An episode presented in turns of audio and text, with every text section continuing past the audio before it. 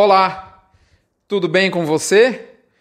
Put, o sonífero do pecuarista. Esse é o nosso mini front que chega chegando no dia 24 de setembro, finalzinho da semana. Não para gente que ainda vai trabalhar pelo menos um pouco no fim de semana, é ou não é verdade? Hã?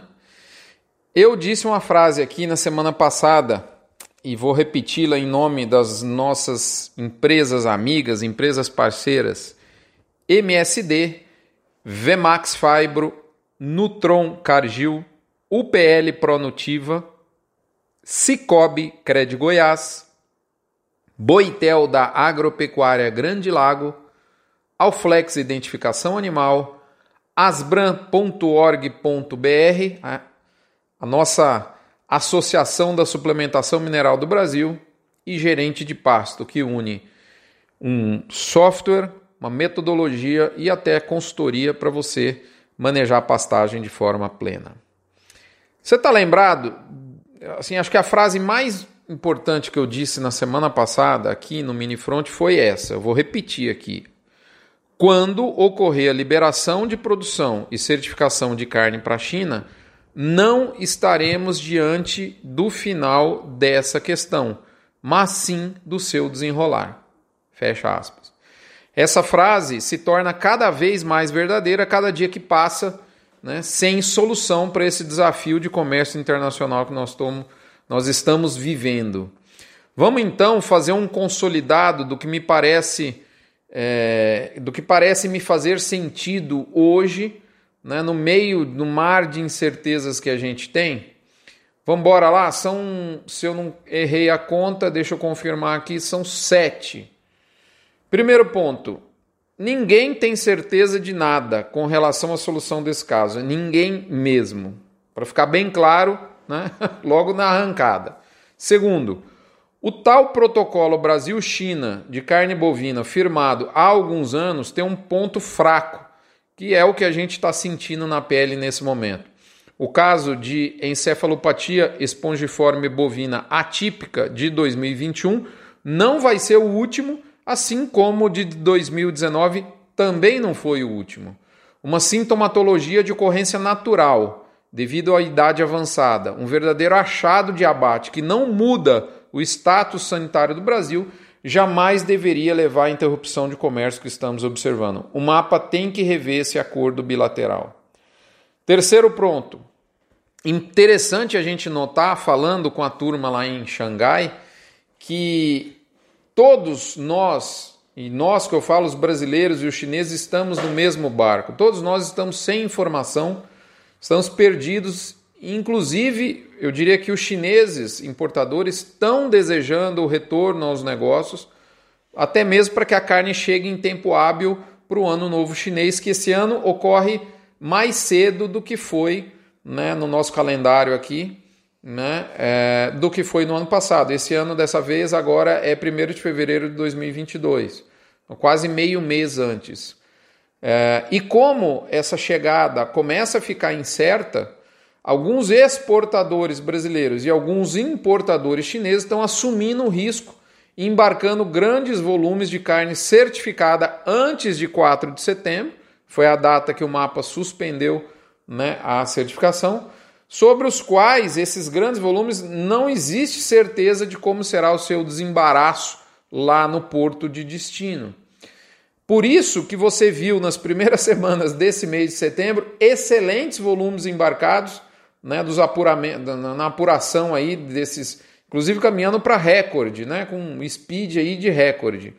Isso tem um lado positivo, porque resolve um pepino gigante de estoque de carne que estava parado no Brasil em chão de fábrica porque drena a nossa mercadoria, essa mercadoria para fora. Mas, por outro lado, impede que a China sinta falta da carne no Brasil. Isso de fato ainda nem começou a ocorrer.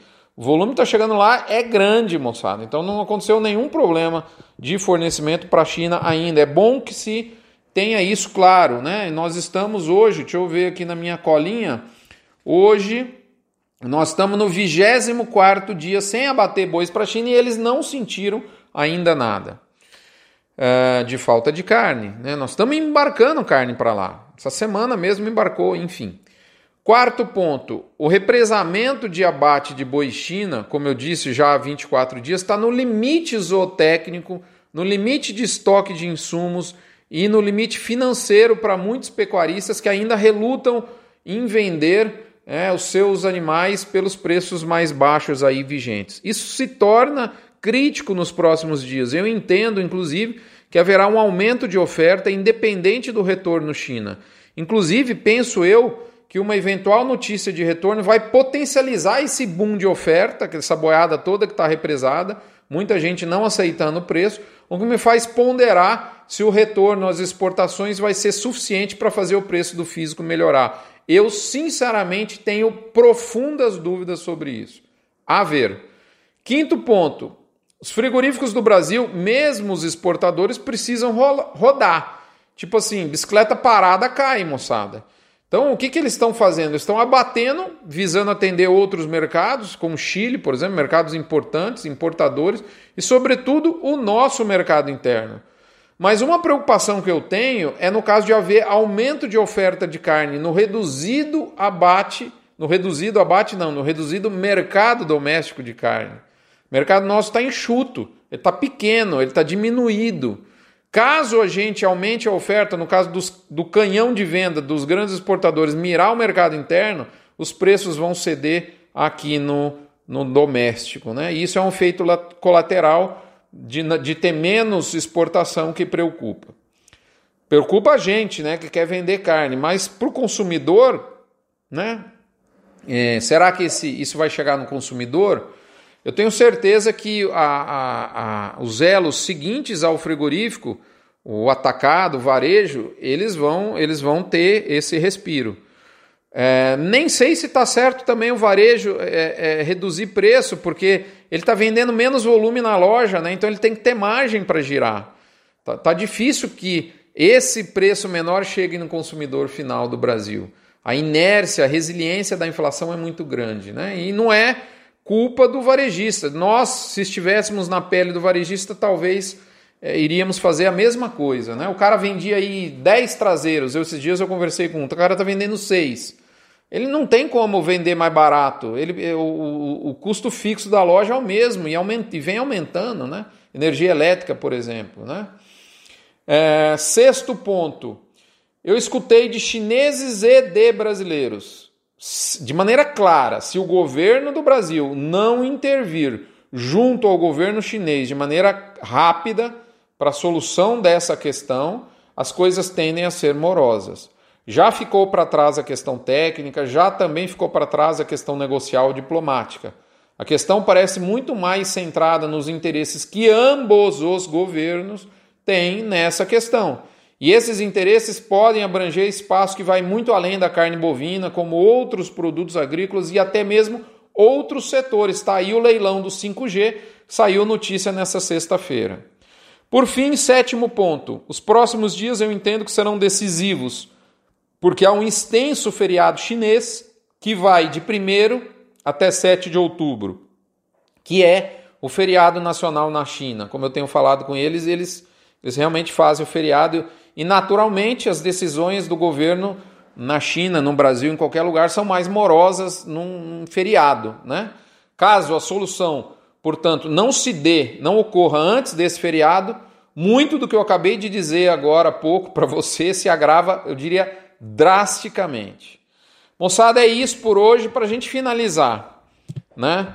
É, no dia 12 de agosto, para você que é assinante do Front, do pacote Premium anual, eu disse eu te mandei um material exclusivo e o último parágrafo dizia assim: abre aspas. Eu escrevi isso no dia 12 de agosto. Pensa num ano desafiador para se determinar o futuro dos preços. Há munição para os que querem ficar otimistas e para os que querem ficar preocupados. Eu não quero ficar otimista e nem preocupado. Eu quero ficar apenas protegido. E para tanto, investir o equivalente a 0,78% do faturamento da boiada do segundo semestre em troca de ter a cabeça mais fria. Não há almoço de graça. Eu pago e durmo tranquilo. Tá lá para você no blog o endereço da minha postagem. É uma postagem exclusiva que excepcionalmente eu deixei ela disponível para você. ela tinha como título O Retorno Triunfal das Puts. Puts que é, no mercado de opções da Bolsa, os seguros de preço. Acho que já deu para você entender o que, que eu estava sugerindo no dia 12 de agosto, que eu explicitei nesse material. Eu só coloquei aqui o último parágrafo. As duas últimas palavras, dormir tranquilo, eu pago e durmo tranquilo, nunca fizeram tanto sentido. Esqueça o erro, mas jamais a lição. Moçada, é isso. Obrigado pela audiência, pela paciência. Nos vemos por aqui numa próxima oportunidade. Não se esqueçam da campanha do agro contra o câncer. Você, pecuarista, amiga, pecuarista amigo, doando um real por cabeça batida, você não esvazia seu bolso, mas enche de fé, chance de cura e esperança o coração de alguém que está num leito de hospital. Você achando que está com um problema, né? Para para pensar. Um abraço, esteja preparado, esse problema vai ser resolvido na hora de Deus. Esteja preparado na hora de Deus. É a hora que vai funcionar. Um abraço, até a próxima, moçada.